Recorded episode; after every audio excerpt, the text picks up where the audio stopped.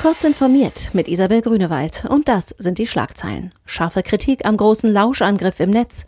Fraunhofer und Ericsson nehmen 5G Campusnetz in Betrieb. Instagram erweitert Funktionen gegen Cybermobbing und 49 Journalisten weltweit getötet. Der Gesetzentwurf zur Bekämpfung des Rechtsextremismus und der Hasskriminalität, mit dem die Strafprozessordnung und das Telemediengesetz geändert werden sollen, stößt auf Unverständnis bei Politikern und der Digitalwirtschaft.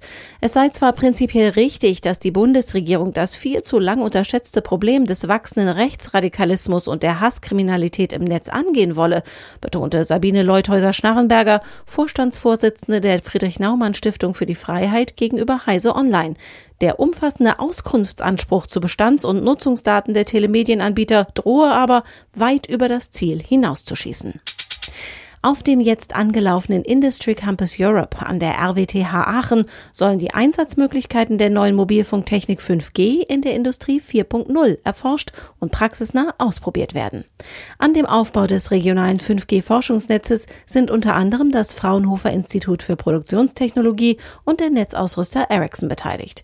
In den kommenden drei Jahren sollen unter anderem Projekte zur 5G-Sensorik für die Überwachung und Steuerung hochkomplexer Fertigungsprozesse stattfinden.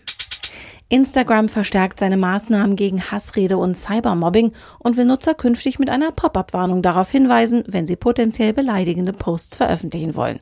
Wie das soziale Netzwerk auf seinem Blog mitteilt, sollen künftig auch die Beschreibungstexte von Bildern und Videos mit Hilfe von künstlicher Intelligenz vor der Veröffentlichung überprüft werden. Hat ein Text Ähnlichkeiten mit bereits gemeldeten Posts, weist eine Warnmeldung die Nutzer darauf hin. Journalisten leben weiterhin gefährlich. Laut dem Jahresbericht von Reporter ohne Grenzen wurden weltweit 49 getötet, 389 sitzen im Gefängnis. Fast die Hälfte der inhaftierten Journalisten ist nach Angaben der Organisation allein in China, Ägypten und Saudi-Arabien inhaftiert.